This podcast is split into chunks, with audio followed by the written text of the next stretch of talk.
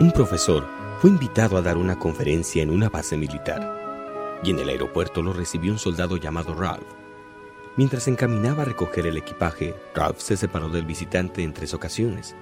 Primero, para ayudar a una anciana con su maleta.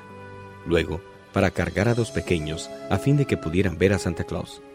Y después para orientar a una persona. Cada vez regresaba con una sonrisa en el rostro. ¿Dónde aprendió a comportarse así? le preguntó el profesor.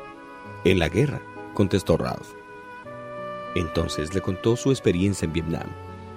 Allá su misión había sido limpiar campos minados. Durante ese tiempo había visto cómo varios amigos suyos, uno tras otro, encontraban una muerte prematura. Me acostumbré a vivir paso a paso, explicó. Nunca sabía si el siguiente iba a ser el último. Por eso tenía que sacar el mayor provecho posible del momento que transcurría entre alzar un pie y volver a apoyarlo en el suelo. Me parecía que cada paso era toda una vida. Nadie puede saber lo que habrá de suceder mañana. Qué triste sería el mundo si lo supiéramos. Toda la emoción de vivir se perdería. Nuestra vida sería como una película que ya vivimos. Ninguna sorpresa, ninguna emoción. Pienso que lo que se requiere es ver la vida como lo que es, una gran aventura.